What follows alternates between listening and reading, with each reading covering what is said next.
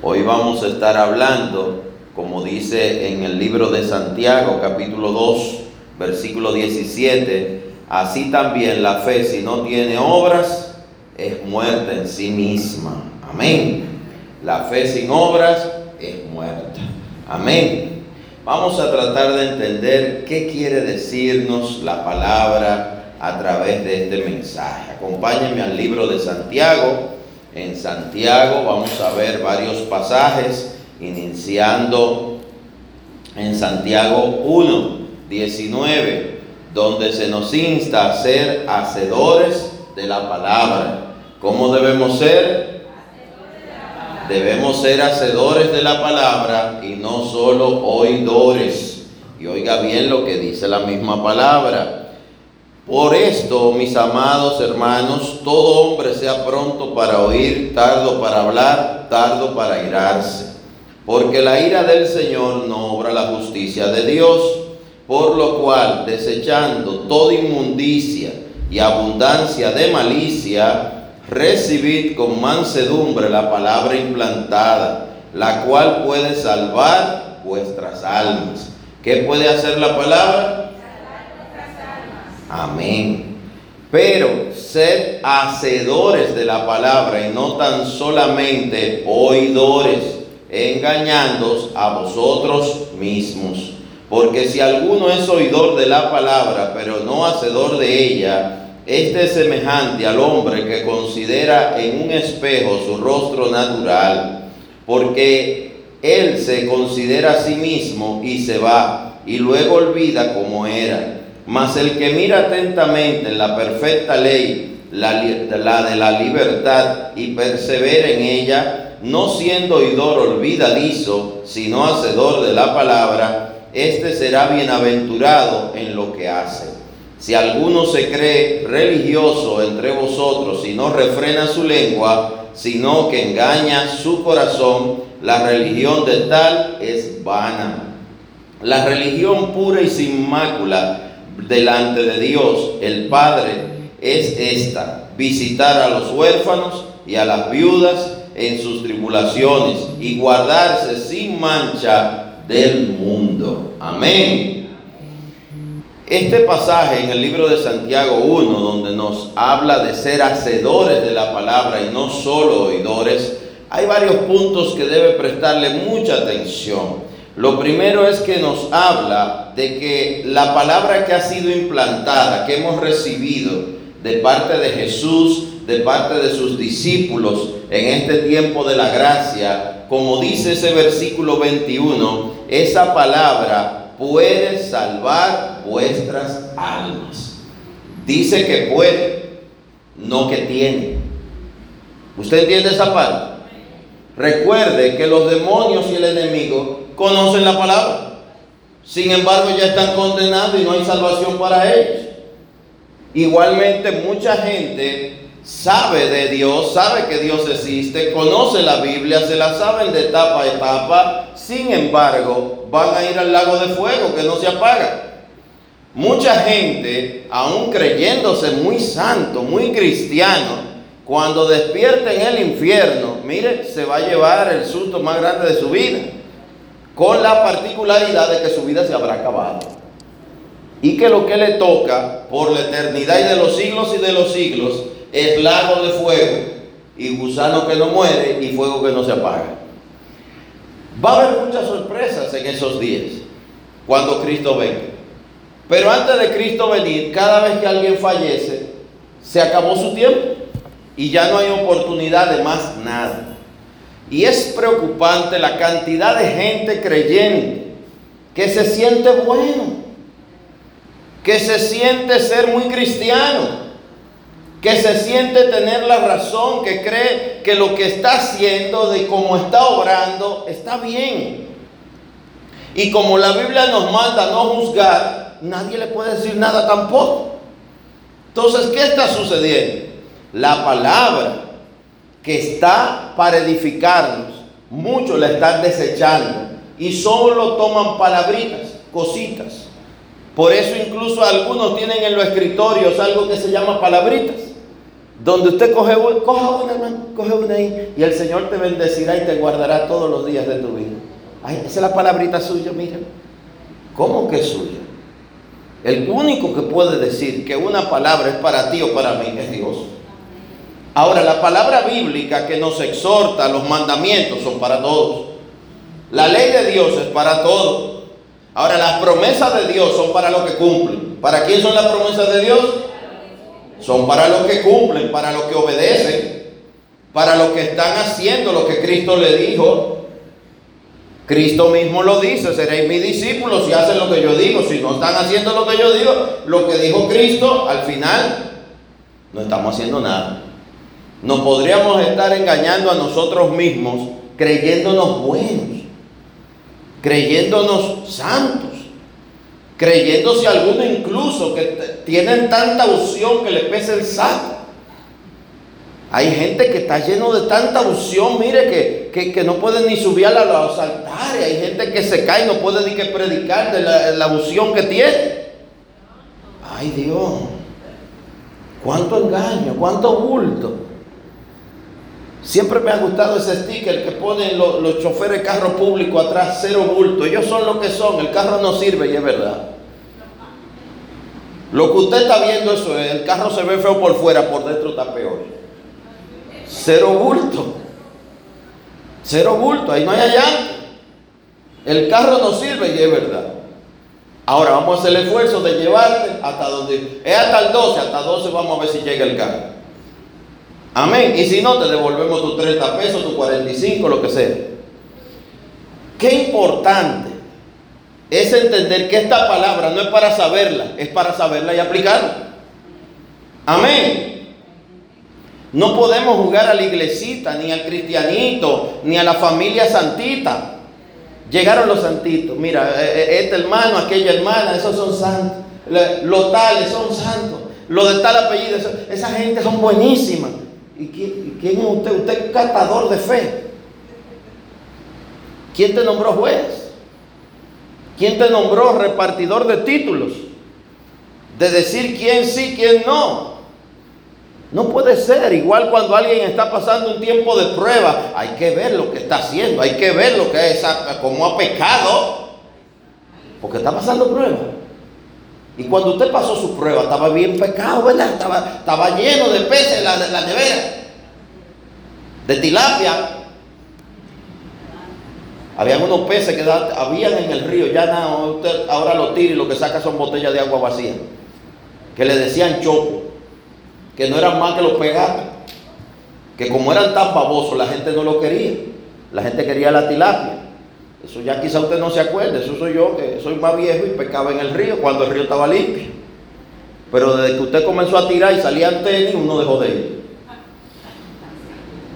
Tenis viejo, porque si hubieran estado nuevos.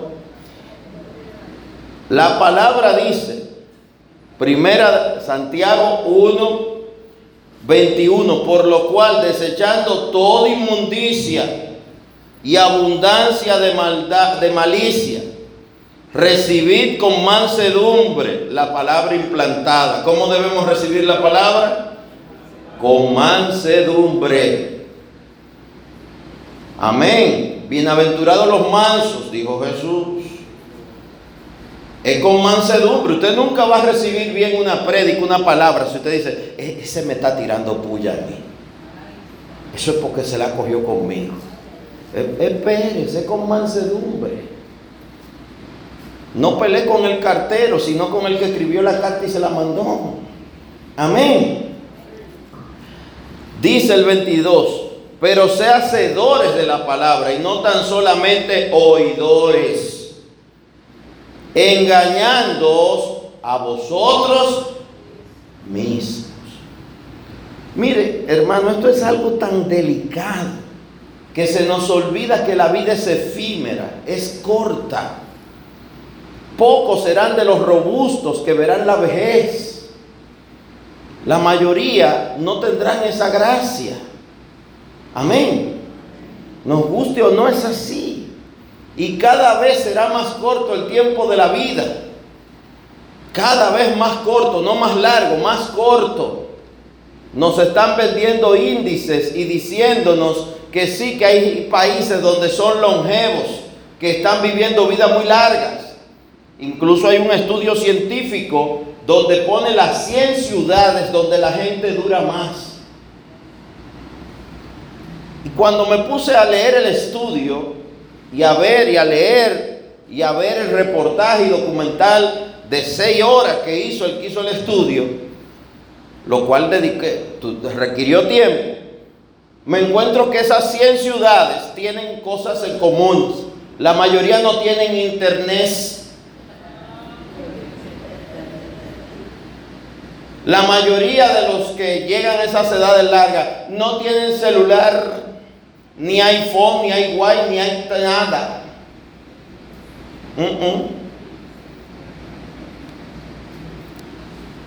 Por igual, no hay comida rápida en esa ciudad.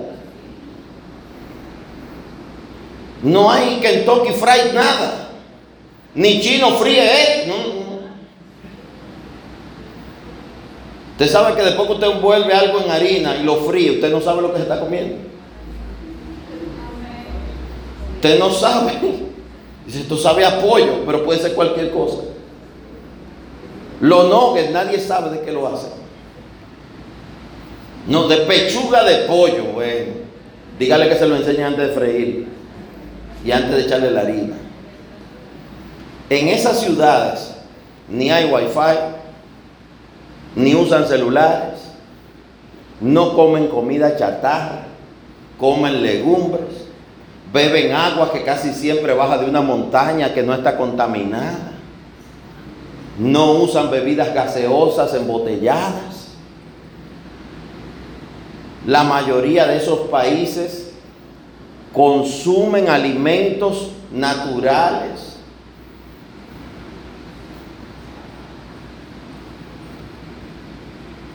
Llegan a los 100 y pasan los 100. Pero esa gente están viviendo como en los años 1700. No hay carreteras así, para llegar hay que ir, mire, o en un 4x4 o en un mulo o un burro. No hay aeropuertos, no hay fábricas. Por lo tanto, usted quiere vivir muchos años, sublévese como el riquillo en una loma. A él lo fueron a buscar ya y lo bajaron amarrado. Tenemos que entender algo. En esas ciudades tampoco hay bancas. ¿Cuál salió hoy? Ahí no preguntan eso. No hay casinos. No hay prostíbulos. En esas ciudades son ciudades de menos de 10 mil habitantes donde todo el mundo se conoce y todo el mundo es familia de todo el mundo. Y a las 6 está todo el mundo acostado. A las 5 están cenando. Aleluya. Pero a las 4 de la mañana están desayunando.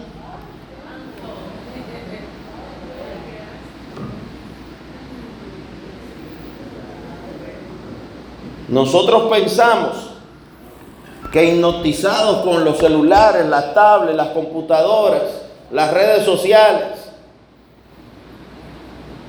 comiendo basura, consumiendo por nuestros oídos y, por nuestra vista.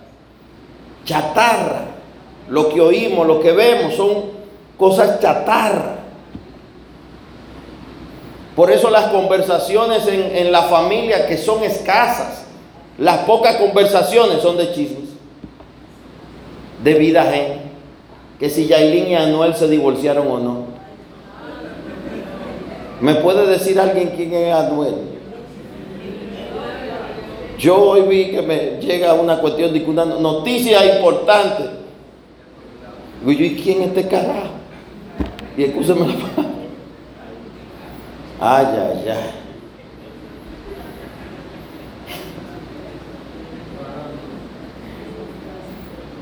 Dele clic y escuche la última canción del Napo. Ay, mi madre. No le dé que eso es como una bomba de hidrógeno para los cristianos. ¡Wow! Un cinco minutos de pleberiza décima la palabra y vicio. Ay, Dios mío. No le dé al cliente a él. Le doy un consejo. Las redes sociales que usted vaya a tener. Trate de que sean las menos posibles. Y las que usted tenga, sea la que tiene la iglesia y entre a los, a los links que le comparte la iglesia. ¿Cuánta basura? ¿Cuántas cosas feas? ¿Cuántas cosas que son impublicables? Y la gente después se graba cantándolo, reproduciéndolo, imitándolo. El día de Duarte pasó yo no vi a nadie disfrazado de Duarte eh, diciendo y, seremos libres y soberanos independientes se hunde la isla. Yo no vi a nadie disfrazado diciendo eso. Pero hay un montón de gente emulando un montón de cosas impublicables. Impublicables. Ahí va la palabra que yo no había oído. Y otra que de chiquito, de joven oí y se me olvidaron. Y ahora estos aparatos hay que, que ponerlo a descansar. Pero sea hacedores de la palabra, viene de usted hacer la palabra parte de su vida. Llene su corazón de la palabra. Llene su casa de la palabra. En Deuteronomio dice que lo escribe en las paredes, que lo ponga en los postes, refiriéndose a las columnas, que lo ponga en tu frente, que lo escriba en tu mano, que lo ponga por todos lados. Pero eso no es que se tatúe, no. Lo que yo se ponía en la frente era una cajita amarrado con una cintica y dentro de la cajita estaba una cita de bíblica. Amén. Dice ahí mismo en Santiago, 23, 1, 23, porque si alguno es oidor de la palabra, pero no hacedor de ella, este es semejante al hombre que considera en un espejo. Y ahí te pone ese ejemplo del espejo. Es como que usted se crea, usted como hacen la gente joven hoy y los adultos, un día van a un evento, a una actividad y se dan un empañete de maquillaje. Se ponen una ropa que para que le entre se tienen que poner una faja de entre dos jalar hilo y jalar cosas para para poderse entrar ahí adentro. Y si ese hilo se zafa, mire, y, le da con un botón a alguien cuando viene a ver, hay que llamar 911. Santo. El día que usted se maquilló y se puso la ropa bomba atómica, que usted se quede con esa idea que ese es usted. Ese no es usted. Ese no es usted. Usted se vistió como un como alguien que se ese día decidió vestirse como otra persona, disfrazarse, eso es un disfraz. Pero esa no es usted, ese no es usted. Si usted se queda con su mente, con esa idea, de ese reflejo en el espejo, de ese día, de ese maquillaje, de esa ropa, usted está equivocado porque esa, ese no es usted. No. Necesitamos entender la palabra como es. Dice ahí mismo en, el, en Santiago, el 2.14, la fe sin obras es muerta. El cristiano ahora anda buscando unción, poder. Algunos andan buscando señales, prodigios, para poder creer para poder atizar una fe que está muerta, sin saber que la fe viva viene de dentro de ti a partir de que Cristo esté en tu corazón y que la palabra de Cristo esté en tu corazón, pero de tu corazón pase a tus manos y a tus pies y la poca progresa. La fe sin obra es muerta. Dice el 14, hermanos míos, ¿de qué aprovechará si alguno dice que tiene fe y no tiene obras? ¿Podrá la fe salvarle? Es una pregunta. Y si un hermano o una hermana están desnudos y tienen necesidad del mantenimiento de cada día, y alguno de vosotros le dice, y en paz, calentaos y saciados, pero no le dais las cosas que son necesarias para el cuerpo, ¿de qué aprovecha? De que usted le diga a alguien, mira, vaya a su casa y prepárese una buena comida, siéntese y cómasela junto a su familia y disfrútela. La nevera vacía, la despensa vacía y el bolsillo vacío. ¿De qué sirve eso que usted le acaba de decir? De nada. Más bien usted le está recordando que hay comidas deliciosas a las cuales usted no tiene acceso. Usted le está acordando su necesidad, su desgracia, su mal día, su mal momento, el día malo, el día de la prueba. Usted se lo está acordando. Le está acordando lo que no tiene, lo que no puede. Y usted le está dando un supuesto consejo. Eso no es un consejo, eso podríamos llamarlo hasta un insulto, una crítica, como usted quiera, menos un consejo.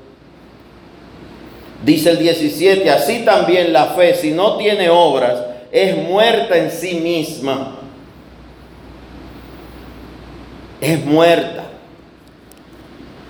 Quiero leerte algo breve que está en Hechos. En Hechos 20, 35 dice, en todo os he enseñado que trabajando así se debe ayudar a los necesitados y recordar las palabras del Señor Jesús que dijo, más bienaventurado es dar, más bienaventurado es dar. Eso lo dijo y enseñó Jesús. Esa cita es la cita rema del Ministerio de Ayuda Social de nuestra iglesia y ministerio, Dorcas. Deberíamos todos sabernosla de memoria. Hechos 20. 35. No la deberíamos saber.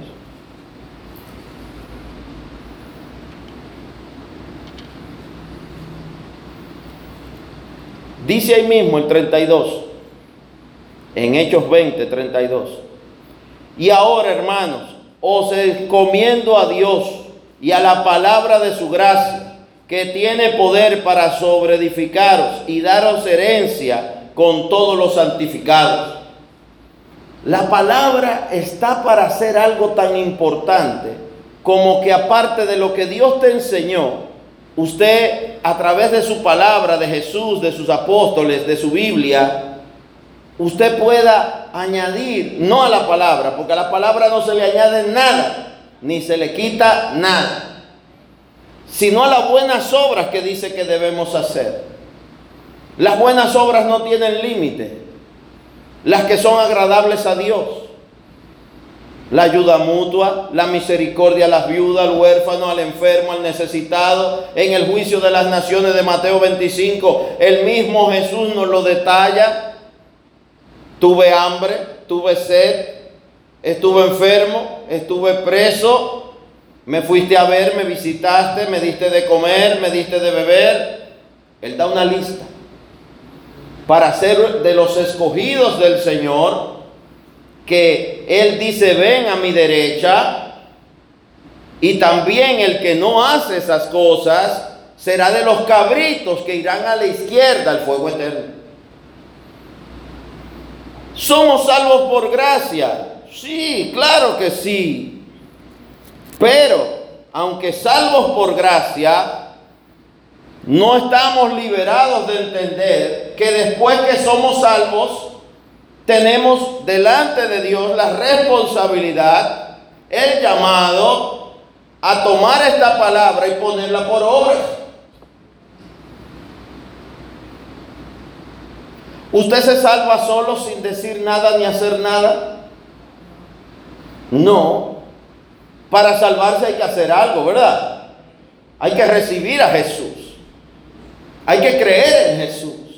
Hay que confesar a Jesús como Señor y Salvador de nuestra vida. Él es el camino, la verdad y la vida. Y nadie va al Padre si no es a través de Él.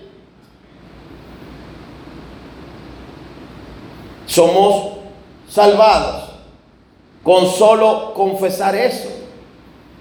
Por lo tanto, esa es una gracia de Dios, lo que quiere decir un regalo de Dios. Pero ya cuando eres salvo, de ahí en adelante, como cristiano, como alguien que ha sido salvado, vivificado, justificado, ¿qué usted va a hacer? ¿Volver a beber ron? ¿Volver a los drinks, a los bares, a las bancas? volver al adulterio, a la fornicación, a la pornografía. Esa es su manera de darle gracias. O lo otro, bueno, ya soy salvo, ahora vamos a llenar los graneros. ¿Para repartir? No, para guardar. ¿Para quién? Para mí, para mi casa. Porque si Dios me da 30 años más, 50 años más, yo tengo que tener. ¿Qué está haciendo el cristiano de hoy? Salvado por gracia. ¿Qué está haciendo con esta maravillosa palabra que salva, transforma, vivifica? ¿Está transformando la palabra en tu vida? ¿O te has vuelto más airado o airada? Mira, hay no cristianos que son como volcanes, que usted no sabe nada, usted no entiende por qué un día el volcán entra en erupción me tocó estar en una zona de Centroamérica y un buen día son una sirena y yo le digo al Señor que está cerca, que es de ahí, ¿qué es lo que sucede? Corra. Digo, ¿qué pasa? El volcán, hay posibilidades de que haga erupción. Corra. Así hay cristianos. Pero esos cristianos no hay aviso. Usted no sabe ni qué hizo ni por qué un día, sencillamente, la ungida de Jehová o el ungido de Jehová, usted hizo algo o dijo algo que quizá para usted no era nada del otro mundo y el otro por eso, mire, explota y hace erupción y la lava llega, mire, al mar. Hasta las últimas consecuencias. Y usted, y usted dirá, pero ¿a quién maté? ¿A quién le robé? ¿Qué fue lo que te hice? Y tú no sabes. ¿Qué fue lo que me hiciste? Usted se queda pensando y al final dice, no, yo no sé lo que te puede haber hecho, que amerite que tu hagas Que tú explotes, que quiera acabar con el mundo, con todo. Mire, hay gente que se ha divorciado hasta porque la mujer le sirvió un plato de comida frío. Quizá la mujer estaba enferma y le cocinó temprano y el hombre llegó tarde y la comida lógicamente se enfrió. Cuando él llega y encuentra la comida, esa comida fría, sí, porque tú vienes harto de la calle. Buen canino.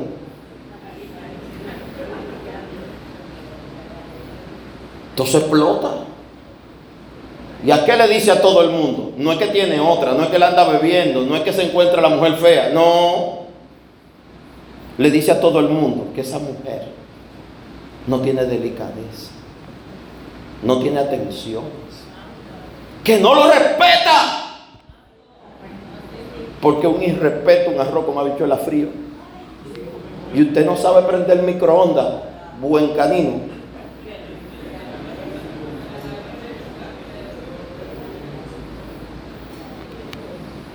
Oh Dios. Hay hijos ofendidos con los padres porque ya van por el iPhone. ¿Por cuál van? Por el 15 Plus Pro y su hija todavía tiene el, 10 o el 12 y ella se siente, o el 7 o el 8, ella se siente delante de sus amiguitas que ella es menos porque su iPhone es 7, es 10. Y hay una amiga, hay dos que tienen un 15. Esos padres sí la aman a ella pero ustedes no me comprenden. Usted no sabe lo que significa llegar al, a, y que todos vean y que suene el teléfono y tú no quieres contestar, pero no deja de sonar. Y es quizás su mamá llamándole y ella, es que, es que tú no entiendes, que no me llame, para que nadie vea el iPhone 7.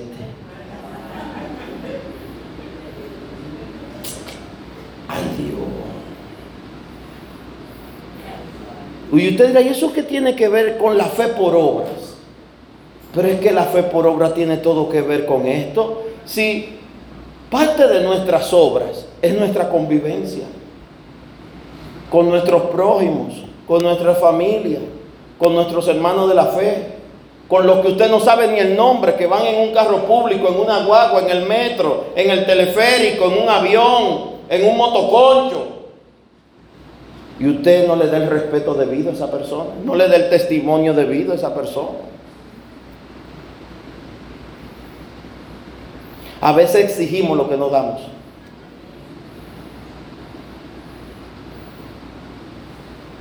A veces exigimos lo que no damos.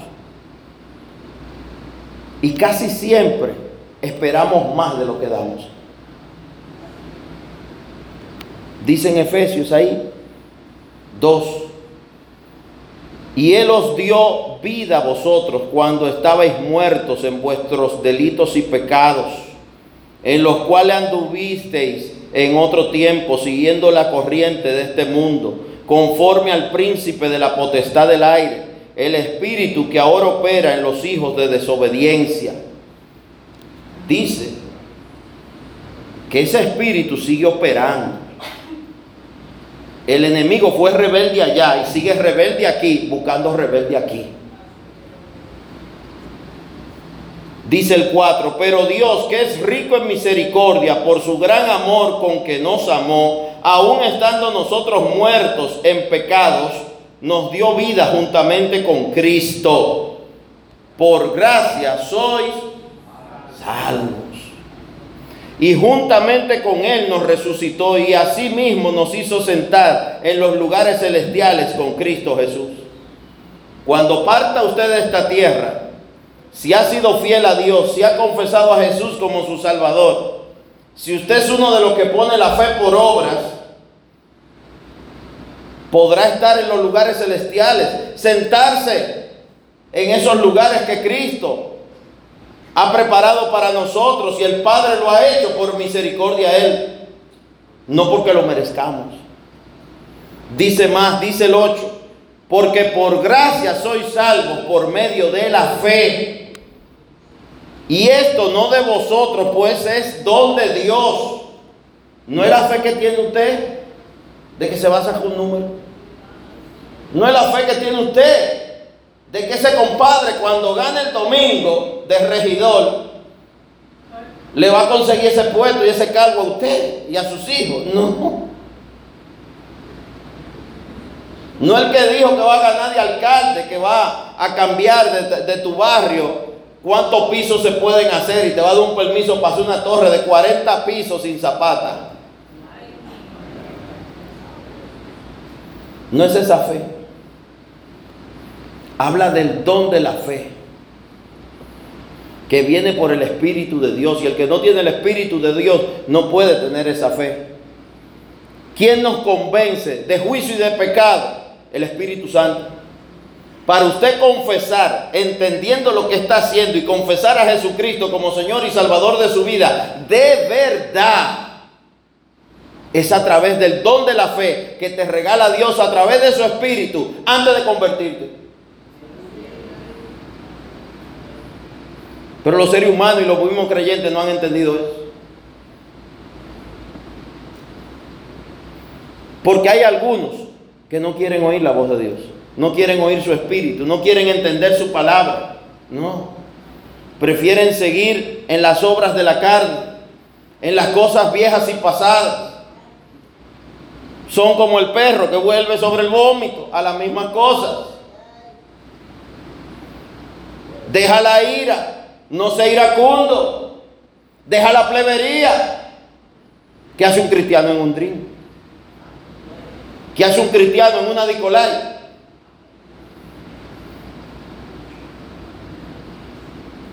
Mire, el cristiano que es político tiene que saber cómo va a ser política. Porque usted no puede ir con dos, de esas corporé que ponen en esos dicolajes. Y usted se dedica el seguridad al lado de ella. Y las dos culebras, culebriando. Y el dicolay hablando plebería. Y usted dice de seguridad, estamos aquí. Un audífono en el oído. Y el candidato haciéndote así. Vamos para arriba, vamos para. vamos a acabar. Y cuando yo gane, tú vas a estar al lado mío ahí. Pero ni en la caravana te ponen al lado.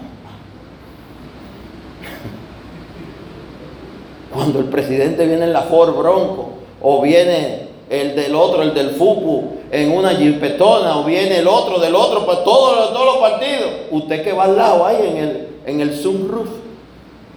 Usted que va sentado ahí. No es usted. No es usted pero usted se lo cree. Le compra el cuento. Pero déjelo ahí. Dijeron que prohibieran la política, ¿verdad? pero aquí no hacemos política. Aquí estamos en Cristo, Cristo ya ganó. No hay ni que contar los votos.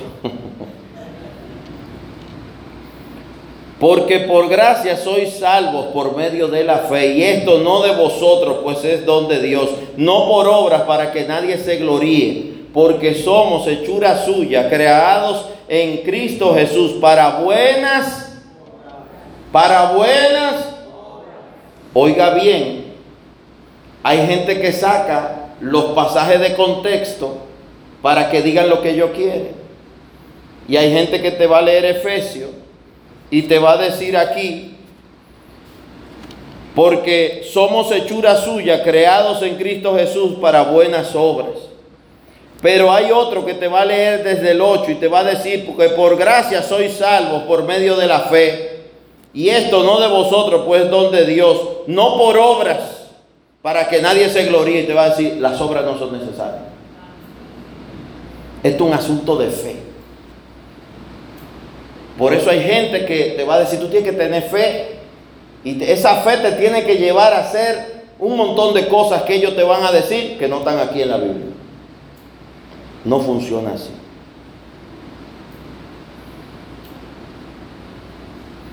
Por eso se cantan un montón de cosas que no son bíblicas. Por eso la gente habla un montón de cosas que no son bíblicas.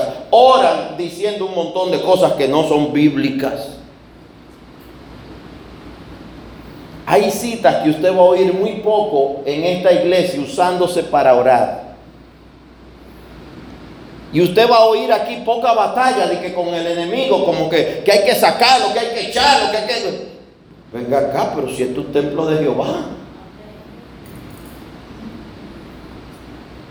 Si él es amigo suyo y anda con usted y usted lo trajo, como invitado que reciba, a ver si se convierte. Pero él aquí nadie lo está invitando. Hay gente que se pasa el día echando fuera el enemigo de su casa. Y, yo, ¿y quién lo invitó? ¿Quién le abrió la puerta? Si usted es un hijo de Jehová, una hija de Jehová. No, que eso es que una vecina me tiene prendido unos velones. Y porque a usted le prenden unos velones, ya los demonios tienen autoridad sobre usted. Tan poca fuerza tiene tu Dios que una vela lo acaba. Tan poca fuerza tiene tu Dios que lo que alguien diga ya te, fulminó. Y está, tú lo estás poniendo por encima de lo que dijo Dios. Si Dios dijo, así será. Y no va a depender de cuánto tengamos en el banco, ni de lo que diga el médico, ni de cómo me siento. Déjese de la sentidera esa. Y tenga cuidado con una tocadera que anda ahora también. Sí, porque esto lo sacan de contexto. Algo que no es malo lo sacan de contexto. Algo que no es malo lo saca de contexto y lo convierte casi en un culto. Que el Señor lo reprenda. Y por cinco minutos de fama, la gente entra en cualquier chercha. Grave error. Vuelva conmigo a Santiago. Ya voy terminando. Y la película no es larga. Dice ahí en Santiago 2,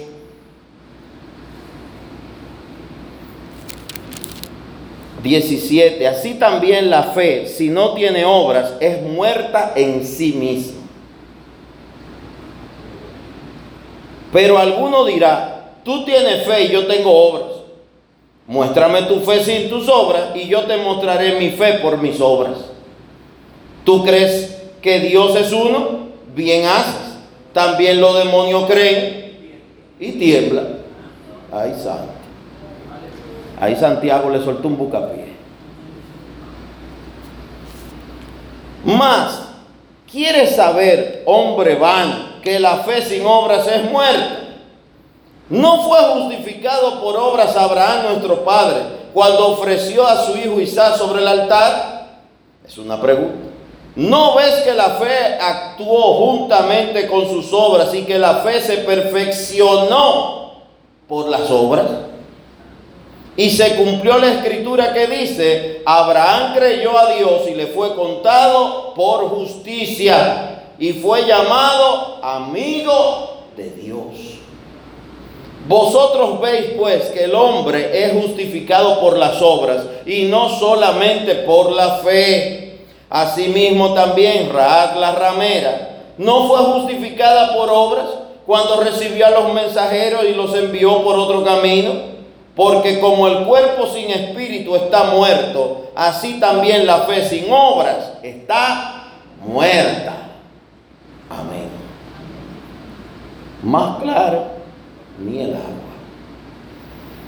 Es que la fe, es que la gracia que te salva, es que el Espíritu Santo que Dios pone contigo y en ti, si verdaderamente está, te llevará a hacer lo bueno, lo justo y lo correcto.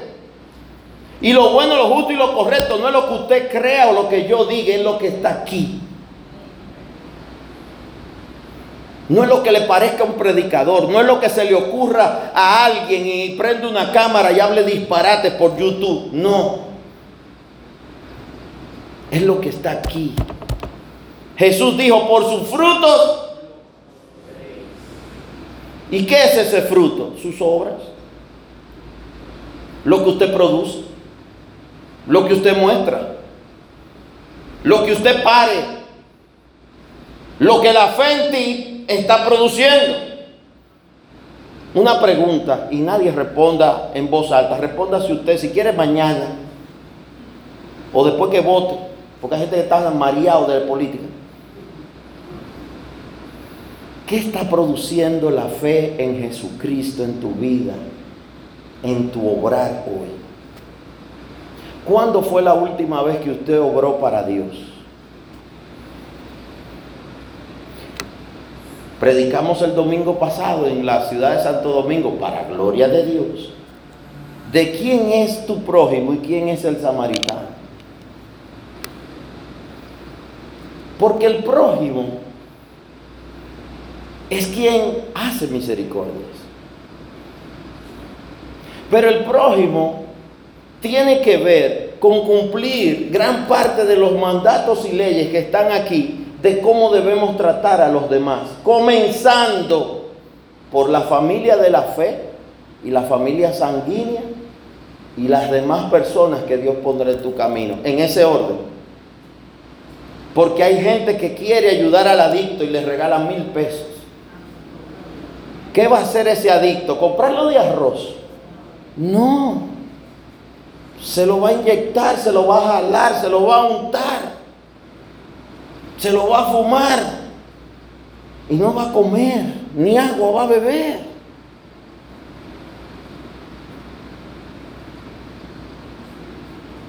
Revisaba hace un ratito, antes de iniciar esta actividad, los materiales que tenemos para escuela dominical que queremos comenzar a usar. Pero también materiales que tenemos para evangelizar, que estamos tratando de ir adquiriendo para hacer diferentes campañas en este 2024 y llegar a diferentes zonas y llegar a los que vienen a la iglesia. Y dentro de esos materiales veía un Nuevo Testamento ilustrado, explicado, tan, tan hermosamente detallado, tan entendible. Y yo decía, Señor, todo niño y todo adolescente que sepa leer bien, que sepa escribir, debería tener un, Nuevo Testamento de esto. Veía una Biblia de estudio y decía, toda persona que ya se convirtió y que quiere crecer en la fe debería tener una de estas. Y alguien que nunca ha leído la Biblia debería tener una de estas otras que son de las que regalamos aquí para que el que no entiende, no, no comprende nada, pero el Espíritu Santo lo llevó a recibir a Jesús, comience, aunque sea a través de un Nuevo Testamento o de la Biblia completa, a recibir el conocimiento de la palabra. Y me inquieta de que la gente no está preocupada por compartir la palabra. Todo ahora es digital, pero eso se pone hoy, mañana ya no está ahí. A las 3 de la mañana la gente no se va a poner a buscar dónde fue que yo lo leí, dónde fue que yo lo vi. No.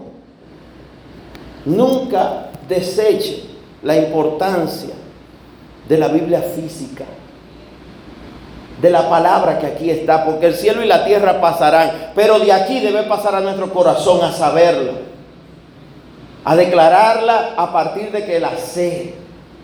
No la abra en el Salmo 91, léalo y apréndaselo. No me recite frasecillas de la calle. Yo no sé hasta cuándo algunos cristianos creyeron que la gente del mundo le decía, es que la Biblia dice, ayúdate que yo te ayudaré. Hermano, eso nunca estuvo en la Biblia. Esas son de las artimañas del enemigo que usa para confundir, para trastornar.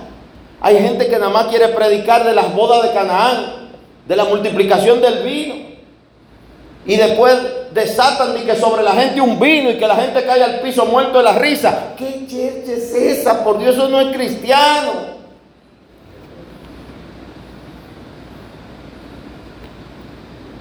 No. Tenemos que tener mucho cuidado.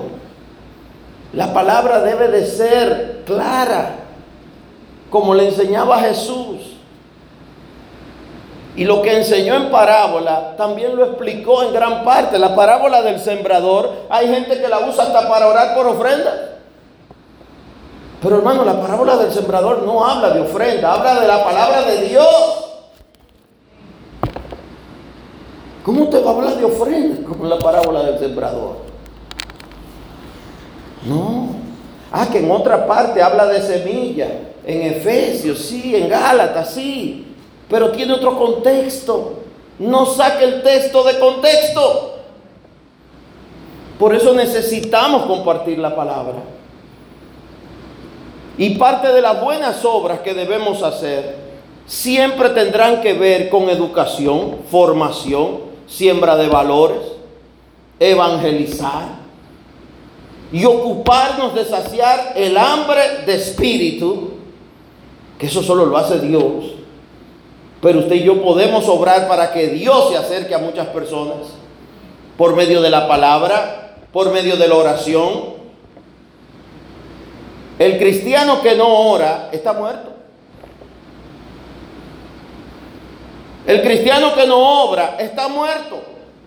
No tengo tiempo para seguirte leyendo citas, pero está aquí.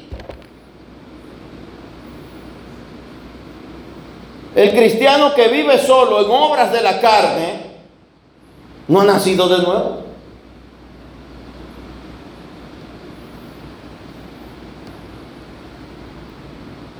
Pero lo más básico, y concluyo con esto, ¿Qué obra, si fue la pregunta que dejé en el aire, para que usted la medite? ¿Qué obra estamos haciendo para Dios? Y explicábamos eso hace unos días también aquí. Tenemos que como cuerpo de Cristo obrar juntos. No es que usted haga lo que usted quiera o yo haga lo que quiera, no. ¿Qué dice la palabra? Cada vez son menos los lugares donde se acogen niños de la calle. Y cada vez son más los pocos centros que quedan donde hay escándalos. Porque ponen gente sin temor a Dios a trabajar por un salario porque tienen un título y el que usted tenga un título de médico, de maestro, de lo que sea, no te hace tener temor a Dios. Por eso tenemos ahí en el este un profesor que le, están pasando medidas para saber qué van a hacer con él, porque no saben. Salió con un grupo de estudiantes y en un proceso de tratar de hacerle un aborto, la mataron prácticamente.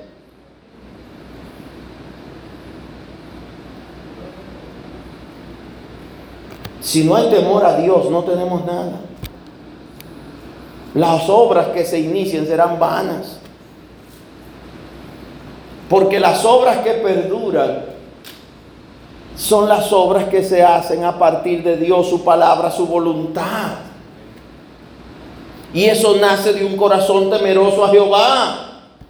Y el corazón temeroso a Jehová debe estar en un creyente. Entonces, tenemos que hacer obras de servicio. Los primeros diáconos, los siete diáconos que fueron escogidos, se dijo, busca hombres con buen testimonio. En otra parte nos habla de Felipe y nos dice que tenía el Espíritu Santo. Los diáconos, los servidores del, Señor que nos muestra la Biblia, era gente llena del Espíritu. Pero ¿qué hacía esa gente? Misericordias. Servía. Los primeros diáconos, ¿para qué fueron escogidos? Para ocuparse de las mesas, de las viudas, de los huérfanos, de los enfermos, de los necesitados. Aquí a veces uno convoca, eh, ¿quién nos puede acompañar a ir a apoyar a tal hermana o hermano que perdió un familiar? Y ahí entra que si hay alguien que es conocido aquí allá, hay un montón de gente, mire, van 10 carros fletados. Pero hay gente que nos encontramos la pastora o yo junto a uno o dos hermanos fieles que nos acompañan. Nadie más fue, porque yo no lo conocía bien a él ni conocía al muerto.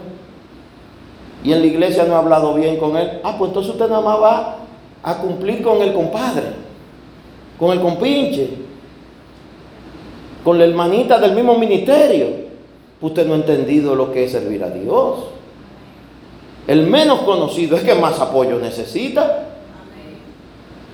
El más nuevo es a quien más cerca debemos tener. Esas son las ovejas recién paridas.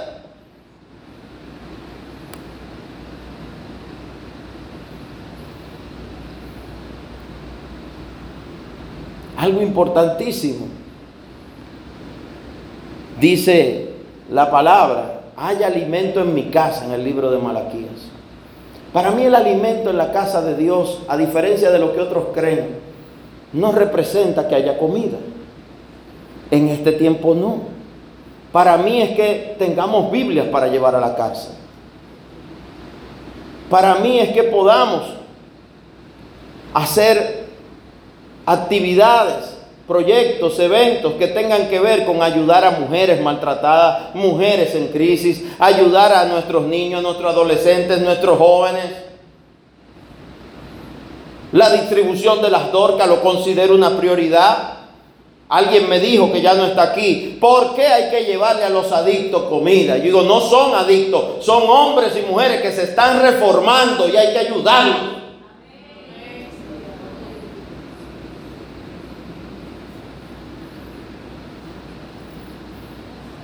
Son gente que están buscando salir de ese foso cenagoso de la desesperación. Son nuestros hermanos. Son nuestros prójimos. Pudiéramos ser nosotros.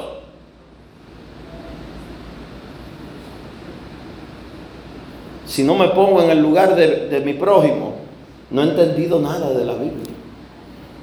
No tengo amor. Hace unos días lo decían en Estados Unidos. Los creyentes son los que encabezan la lista de adopciones.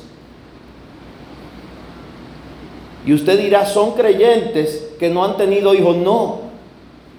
La mayoría de los casos que veo, leo, investigo, son familias que ya tienen hijos.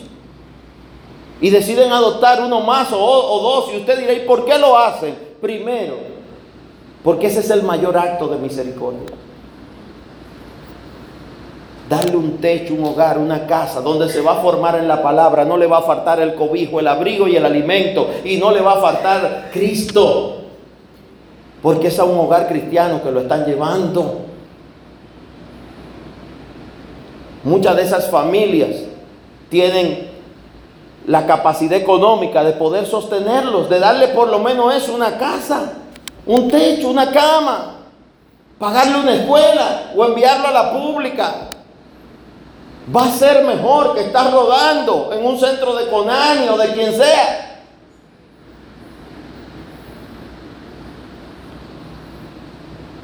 Las iglesias en Estados Unidos y en muchos lugares es un sueño que la pastora y yo albergamos. Tener un comedor para que dos, tres veces, ojalá los siete días de la semana podamos tener al mediodía o en las tardes comida y que venga todo el que tenga hambre. Y usted dirá, y si viene un aprovechado, que sí tiene casa, y esto y que lo otro, usted sabe qué vamos a hacer, le vamos a dar la doble porción.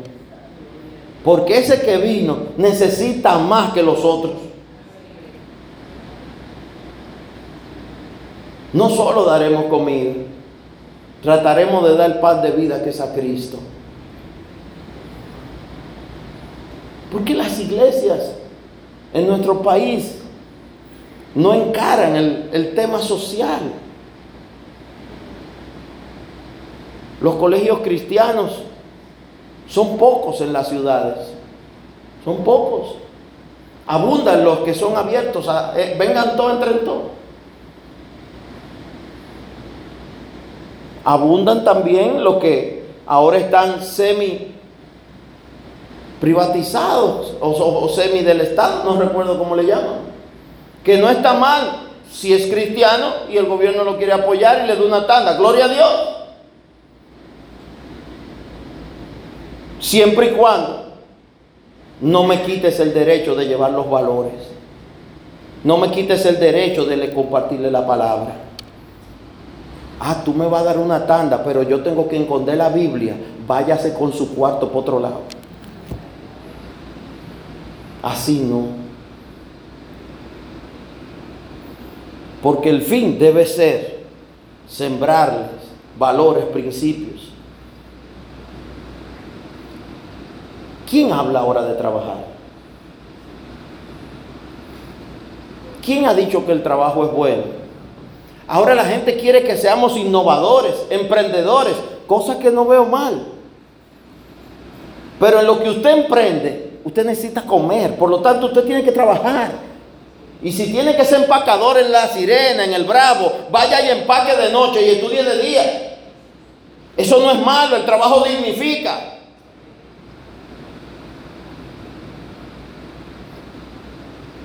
Tenemos grandes retos como creyentes. Uno de ellos es precisamente eso, sembrar principios y valores, y valores, motivar al trabajo, al esfuerzo, a no ser estudiante mediocre todo el mundo. No, ¿por qué? La educación puede ser la experiencia más maravillosa que vive un ser humano. Todo va a depender cómo se le presenta. Si se le presenta como algo tedioso, aburrido, o si se le enseña a partir de lo que es, es aprender a conocer el mundo en el que vives. Usted quiere algo más importante que aprender a transformar la tierra en algo que produce, da fruto y alimenta. La agronomía está desapareciendo de, de las carreras. La zootecnia tiene como 10 años en la UAS que no se apunta a la gente. Somos una isla y escasean los biólogos marinos. De hecho, yo creo que de cada 10 dominicanos, 7 no saben nadar. En una isla, aquí tenemos el mar a 15 minutos para allá. Usted sale caminando para allá y va a llegar al agua. Pero si el agua sale para acá, no va a alcanzar rápido también.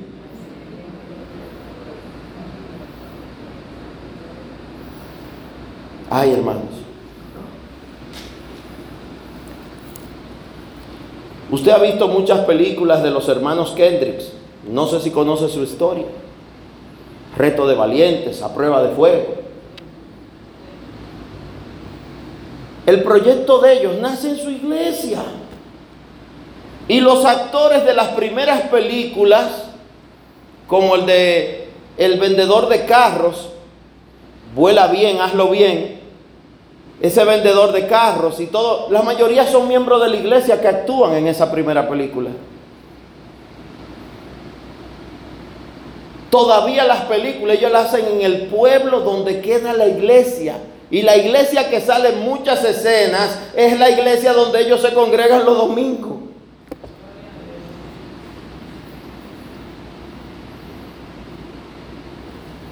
Es algo para darle gloria a Dios. Recuerdo hace unos años que todo el mundo hablaba del milagro de Amolonga en Guatemala. Que se daban unas zanahorias así, unos pepinos así.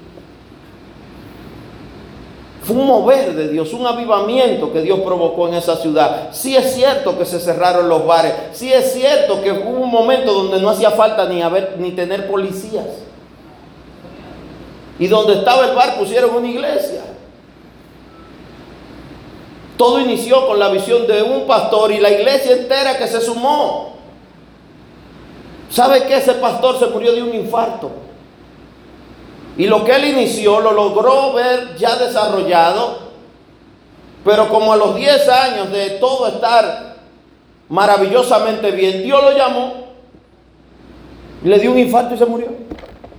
Pero el proyecto no era él, el proyecto era de Dios. Sigue habiendo los frutos, sigue el pueblo creciendo, sigue todo el proceso.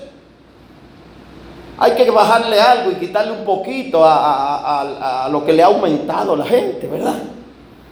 Porque si las zanahorias son así, la gente dice que así. Entonces usted llega buscando la zanahoria que parece en un carro y no la va a encontrar porque no existen. Son grandes las zanahorias y son los frutos y todo. Pero también es grande la fe de la gente. El amor de la gente, el compartir de la gente. Y cuando llegan visitas y turistas, ellos les regalan cosas. Usted le, usted le da un quexal por algo y dice, mire, llévese esto también y le dan más cosas. No sé cómo estará ahora. Hace muchos años que no tengo cercanía con, Hubo un momento donde compartía con varios pastores de ese lugar en diferentes congresos y actividades.